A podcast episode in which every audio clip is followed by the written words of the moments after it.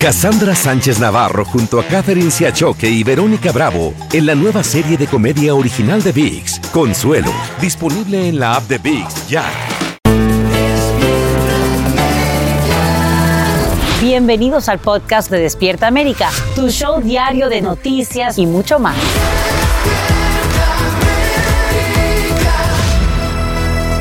Buenos días, es jueves 2 de noviembre, hoy en Despierta América.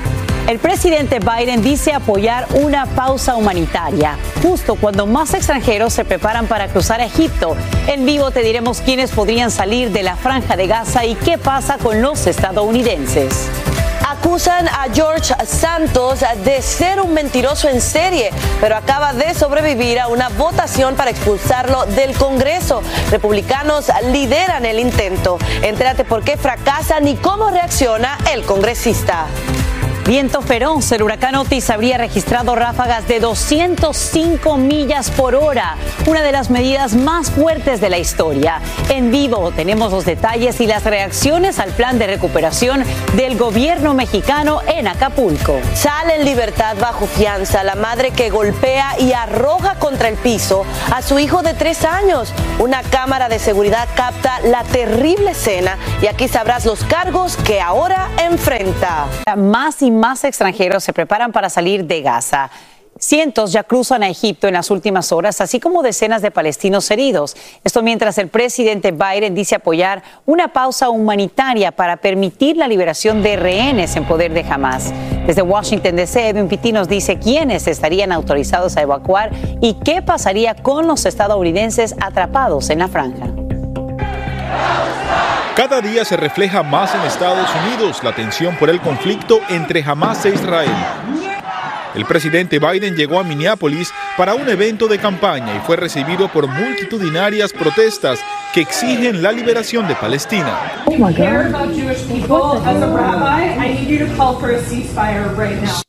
Esta rabina enfrentó al presidente Biden y le pidió un llamado de cese al fuego. Biden respondió diciendo que una pausa es necesaria para lidiar con retos humanitarios. We're in a situation where safe passage for wounded Palestinians and foreign nationals to exit Gaza has started. Working nonstop to get Americans out of Gaza as soon and as safely as possible. Y es que aunque la Casa Blanca no ha querido hacer un llamado de alto al fuego, sí le ha pedido a Israel considerar pausas humanitarias para que civiles afectados puedan recibir la ayuda que necesitan. Mucho depende también del clima político en el mundo árabe y, eh, en, y en Occidente, porque eso es lo que le pone presión a Israel. Por segundo día consecutivo, Israel bombardeó el mayor campamento de refugiados en Gaza y mientras confirman la baja de militantes de Hamas, cuestionan que 195 civiles hayan muerto, como reportan autoridades en Gaza. Son números que hay que ponerle un gran signo de interrogación. Son números que está pasando un grupo terrorista que habiendo hecho todo eso... Sacha, el presidente Biden dice que están enfocados en tratar de ayudar a la mayor cantidad de personas posibles que puedan salir de Gaza a través de la zona de Rafa. Lo que preocupa y lo que el Departamento de Estado está diciendo es que solamente pueden salir los que se encuentren en una lista que controla desafortunadamente jamás a través del Departamento de Inmigración en Palestina. Solamente 500 personas podrían salir al día y por eso le están pidiendo a los norteamericanos que a diario revisen esa lista para que puedan salir cuanto antes. Soy Edwin Pitti en vivo desde Washington, D.C. Vuelvo contigo al estudio, Sacha. Gracias, Edwin, por brindarnos estos nuevos detalles en vivo. Y fracasa el intento de remover de su escaño al congresista republicano George Santos. El representante de Nueva York obtuvo 179 votos a su favor y 213 en contra de los dos tercios requeridos en la Cámara Baja para ser expulsado. Santos, quien es acusado de 23 delitos federales, 10 de ellos graves, dijo que defenderá sus derechos constitucionales y demostrará su inocencia. I feel like due process is still alive. I feel like there's enough colleagues on both sides of the aisle here who understand that. El juicio del congresista George Santos está programado para septiembre del próximo año y se espera que dure aproximadamente un mes. Esta mañana llueven críticas contra el plan de reconstrucción para Acapulco anunciado por el presidente de México, Andrés Manuel López Obrador. Es que el dinero destinado no alcanzaría para cientos de miles de damnificados tras el paso del huracán Otis La polémica surge justo cuando expertos revelan que el ciclón habría registrado ráfagas de viento de 205 millas por hora, una de las más fuertes en la historia. En vivo desde Acapulco, Alejandro Madrigal tiene todo lo último. Alejandro, buenos días. Muy buenos días, así se hace todo lo posible por llegar a estas comunidades apartadas que en verdad la están pasando muy mal, sus caminos están cortados, están anegados, no hay acceso, alrededor de 9 mil marinos están haciendo todo lo posible por entregar estas despensas y son ellos y a través de ellos los únicos los, quienes se pueden entregar esta ayuda humanitaria. Si les parece, vamos a ver este reportaje.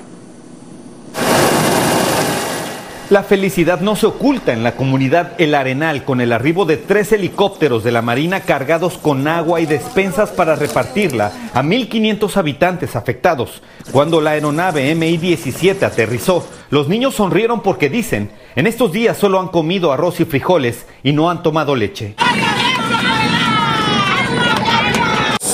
El equipo de Univisión viajó con la Marina en un helicóptero y desde el aire se aprecian los caminos afectados y cómo el huracán arrasó con el arenal, dejando un pueblo aislado en medio del mar y una laguna. Los niños fueron los primeros en acercarse. Palmas se fueron, todas volaron, las láminas se volaron, las casas se cayeron, el agua no tenemos para tomar, no tenemos comida. El presidente de México, Andrés Manuel López Obrador, anunció un plan general para la reconstrucción de Acapulco por más de 3.400 millones de dólares, pero en estas comunidades les surge la ayuda. La gente está desesperada porque no tenemos agua ni para bañarnos ni para tomar, no tenemos comida para comer. ¿Cuántos días pueden aguantar? así?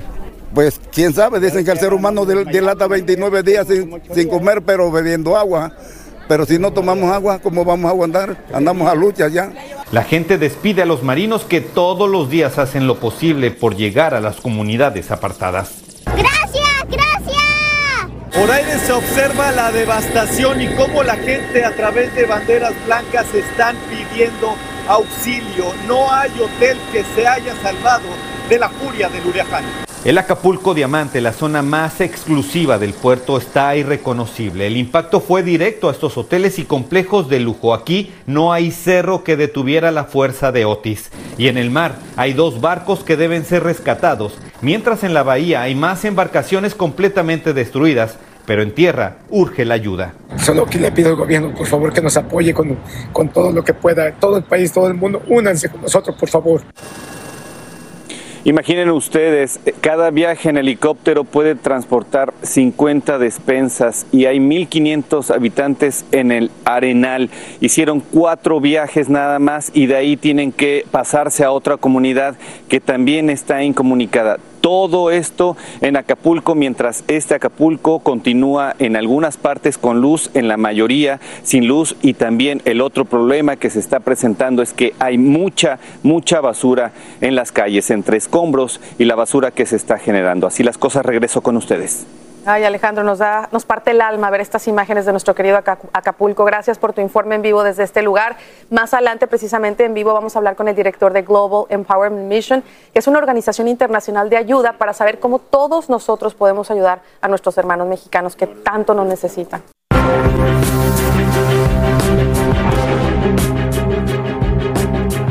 Vehículo pierde el control, impacta a otro y provoca un accidente múltiple en una intercepción en Los Ángeles. La escena no es parte de una película, pero sí la protagoniza el actor de Hollywood Alan Rock, reconocido por su papel en la serie de televisión Succession. El afamado artista termina clavado contra una pizzería, la cual queda parcialmente destruida. Ahora mismo autoridades investigan las causas del accidente. Donald Trump Jr. regresaría hoy al estrado para continuar declarando en el juicio civil contra su familia que se ventila en Nueva York.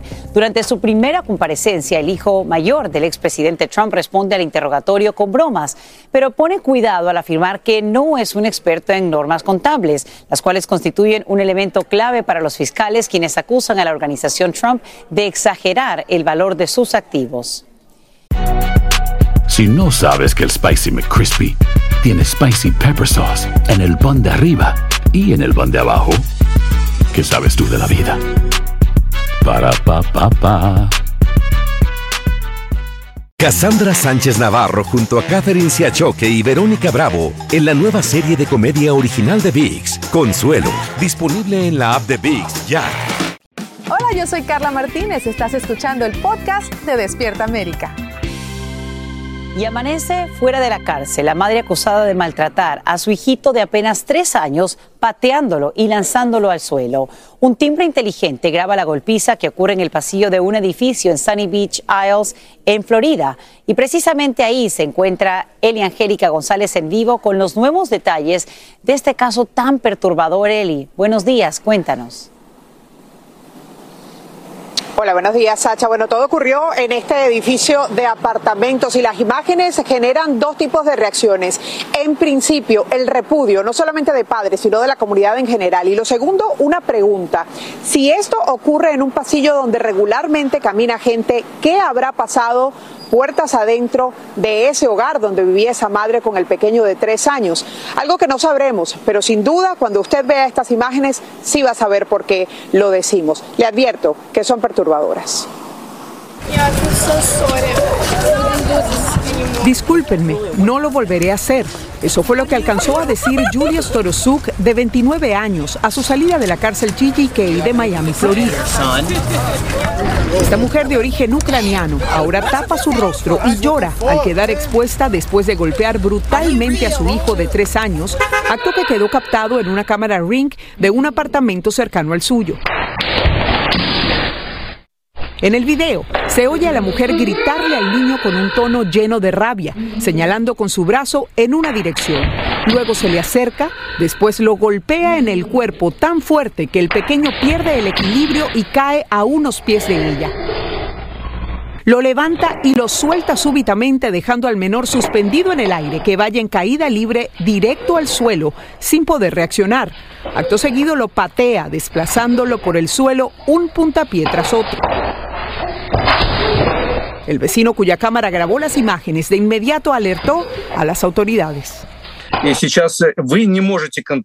Julia Storosuk utilizó un traductor para explicar en corte que era la primera vez que golpeaba a su hijo. Agregó ser madre soltera con apenas un año viviendo en la zona después de escapar de la guerra en Ucrania.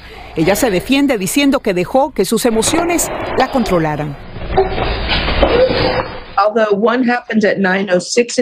Pero la jueza Mindy Glazer desestimó lo dicho por ella al argumentar que no había sido una, sino dos golpizas ocurridas con 38 minutos de diferencia. Ahora la mujer enfrenta dos cargos por abuso infantil y tiene prohibición de acercarse a su hijo, ni siquiera puede contactarlo vía mensaje de texto.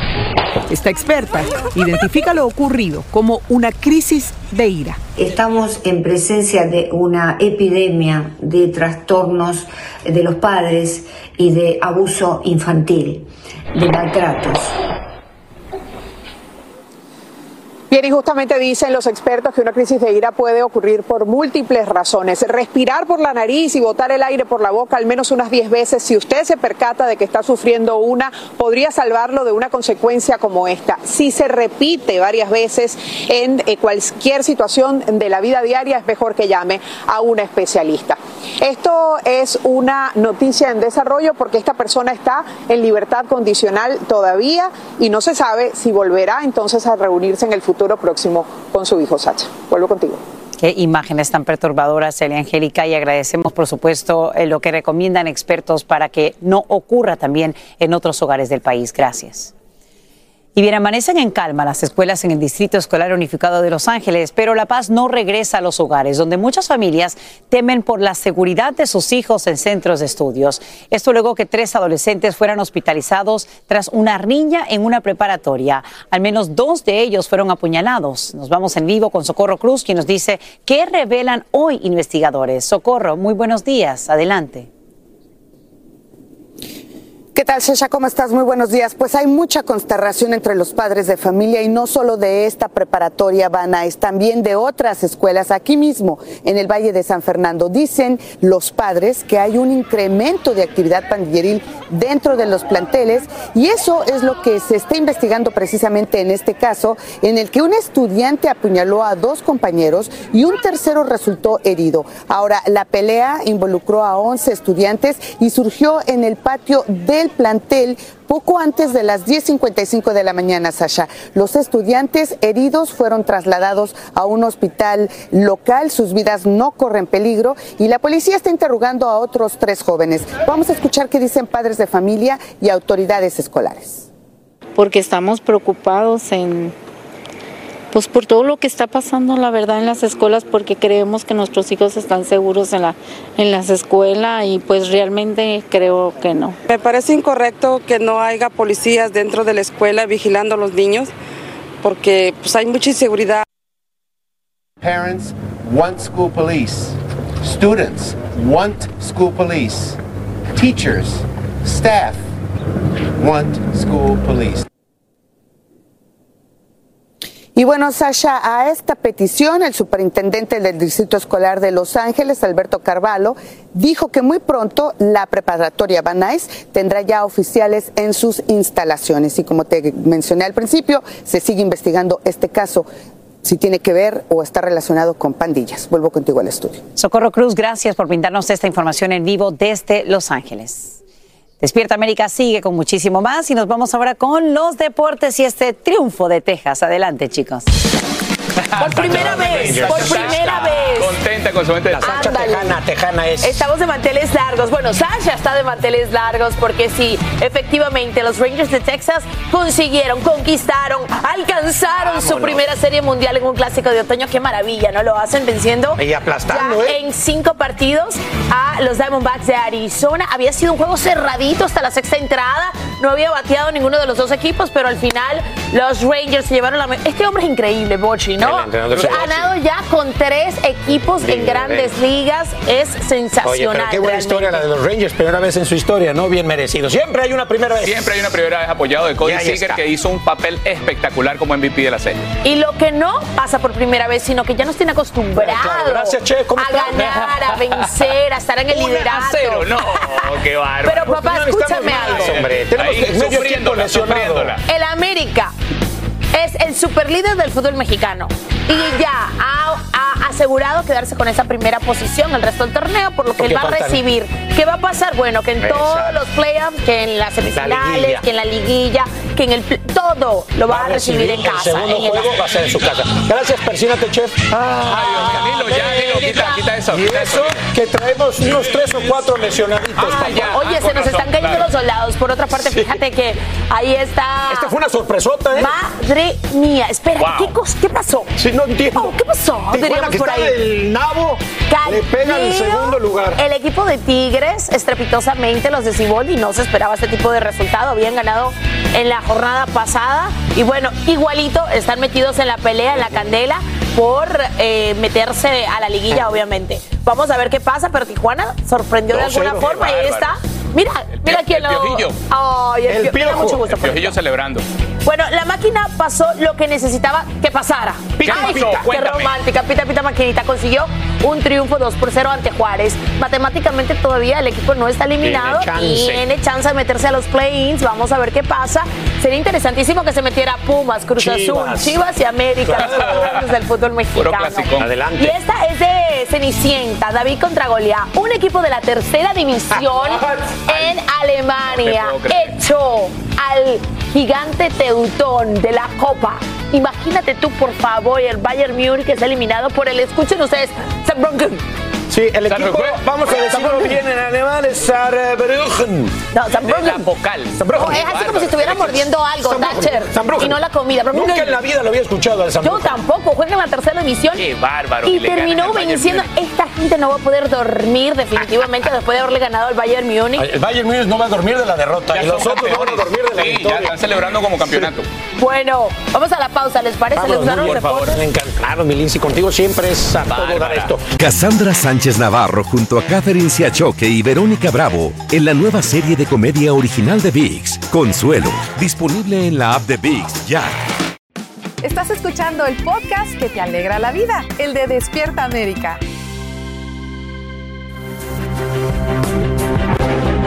Caos total, eso es lo que genera este hombre en una gasolinera en Washington, D.C. Mira cómo estrella un auto robado contra una de las bombas, la destruye y luego se baja para correr. Por fortuna, autoridades ya lo tienen tras las rejas, más no solo por este, sino también por un robo similar que cometió días antes. Ahora muchos se preguntan por qué está en libertad a pesar de enfrentar esos cargos anteriores. Y esta mañana, estos alcaldes que ves aquí, al menos cinco de grandes ciudades lideradas por demócratas, insisten en reunirse con el presidente Biden a fin de discutir una estrategia para gestionar mejor la llegada masiva de migrantes. Líderes de Chicago, Denver, Houston, Los Ángeles y Nueva York le envían una carta al mandatario. Dicen apreciar sus esfuerzos, pero afirman que hace falta mucho más para aliviar la carga que pesa sobre sus localidades en términos financieros y también psicológicos. Y como te hemos informado, Acapulco lucha por salir adelante tras el paso devastador del huracán Otis. Ya hemos visto cómo en solo horas esta popular ciudad turística quedó reducida a lo más parecido a una zona de guerra. Nos vamos ahora en vivo hasta Acapulco con Luis Velázquez, director de Global Empowerment Mission, quien nos explica cómo todos podemos ayudar y quien ha estado ahí prácticamente desde el día después del golpe de Otis. Damos los buenos días a Luis Velázquez. Luis, eh, cuéntanos cuál es la situación actual en Acapulco. Vemos las imágenes, escuchamos los testimonios. Tú estás ahí, lo estás viviendo.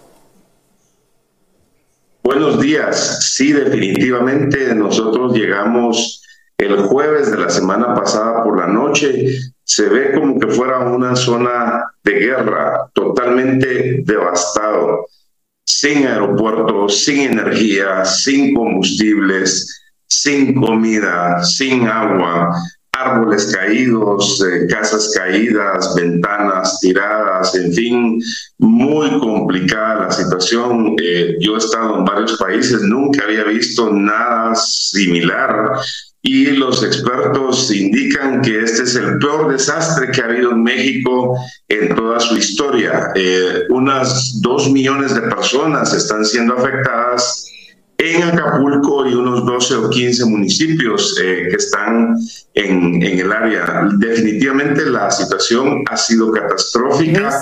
Debo decir que los hermanos mexicanos son muy trabajadores y emprendedores y hora que pasa y día que pasa, la situación está tratando de irse encauzando de mejor forma. Luis, eh, escuchando obviamente lo que nos cuentan, ¿qué te dice la gente que está ahí? Que esa es su realidad, no por un mes ni dos, sino por mucho tiempo. Y, y tomando en cuenta obviamente tu experiencia, ¿en cuántos años crees tú que se puede recuperar Acapulco?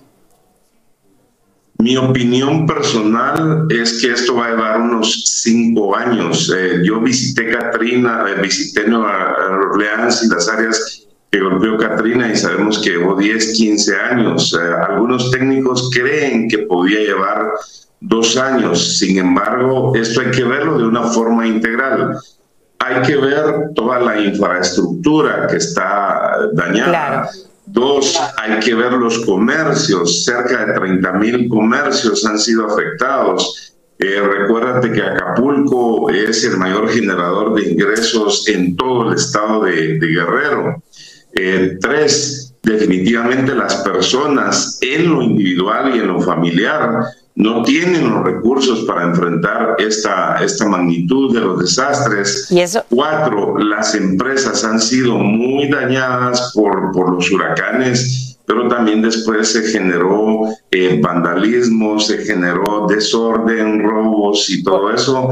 Debo reconocer que están haciendo un esfuerzo, pero también psicológicamente eso le va a afectar muchísimo. Y si habláramos en términos económicos, esto puede llevar de dos a tres años, por la infraestructura en total unos cinco años. Luis Velázquez, agradecemos enormemente que nos hayas acompañado aquí en vivo en Despierta América. Sabemos que están brindando apoyo físico y también psicológico a todos los afectados por el huracán Otis en Acapulco. Aquí hemos puesto durante la entrevista el sitio web donde todos podemos aportar nuestro granito de arena. Infinitas gracias por todo lo que haces como director de Global Empowerment Mission y te agradecemos por supuesto porque sigas ahí en Acapulco apoyando directamente con quienes lo necesitan.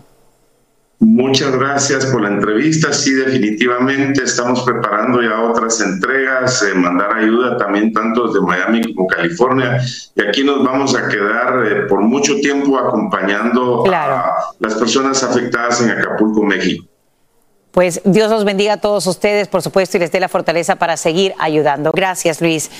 Bien, señores, Despierta América te ayuda y esta mañana te explicamos cómo una ley vigente permite a ciertos indocumentados obtener la residencia permanente. El Angélica González está en vivo desde una oficina de inmigración y ciudadanía en Miami para decirnos quiénes califican y cómo realizar el trámite migratorio. Eli, muy buenos días. Cuéntanos.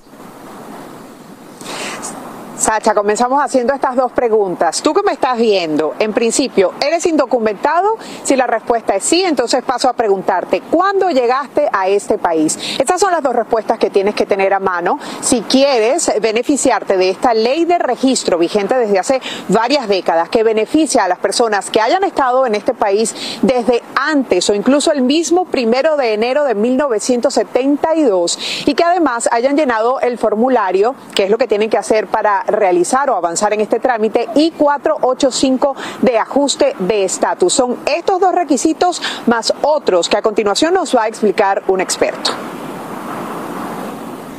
Los inmigrantes también deben demostrar de que han mantenido una presencia física dentro de los Estados Unidos desde el 1 de enero de 1972 y que también son admisibles a los Estados Unidos, de que no han cometido ningún crimen y de que no tienen ningún tipo de orden de deportación.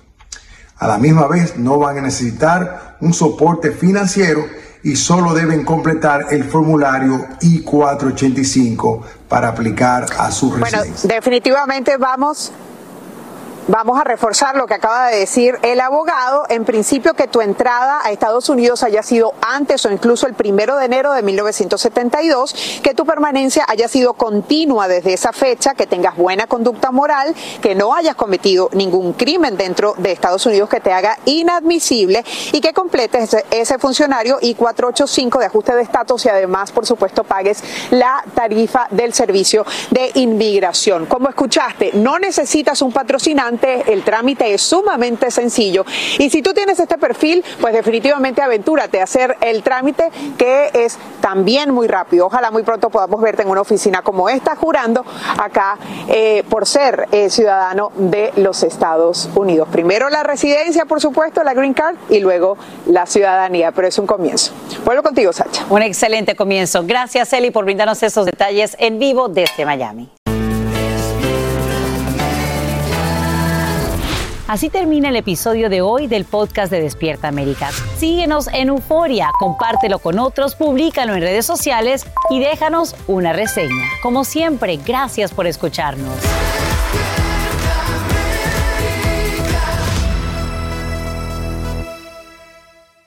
Cassandra Sánchez Navarro junto a Catherine Siachoque y Verónica Bravo en la nueva serie de comedia original de VIX, Consuelo, disponible en la app de VIX ya.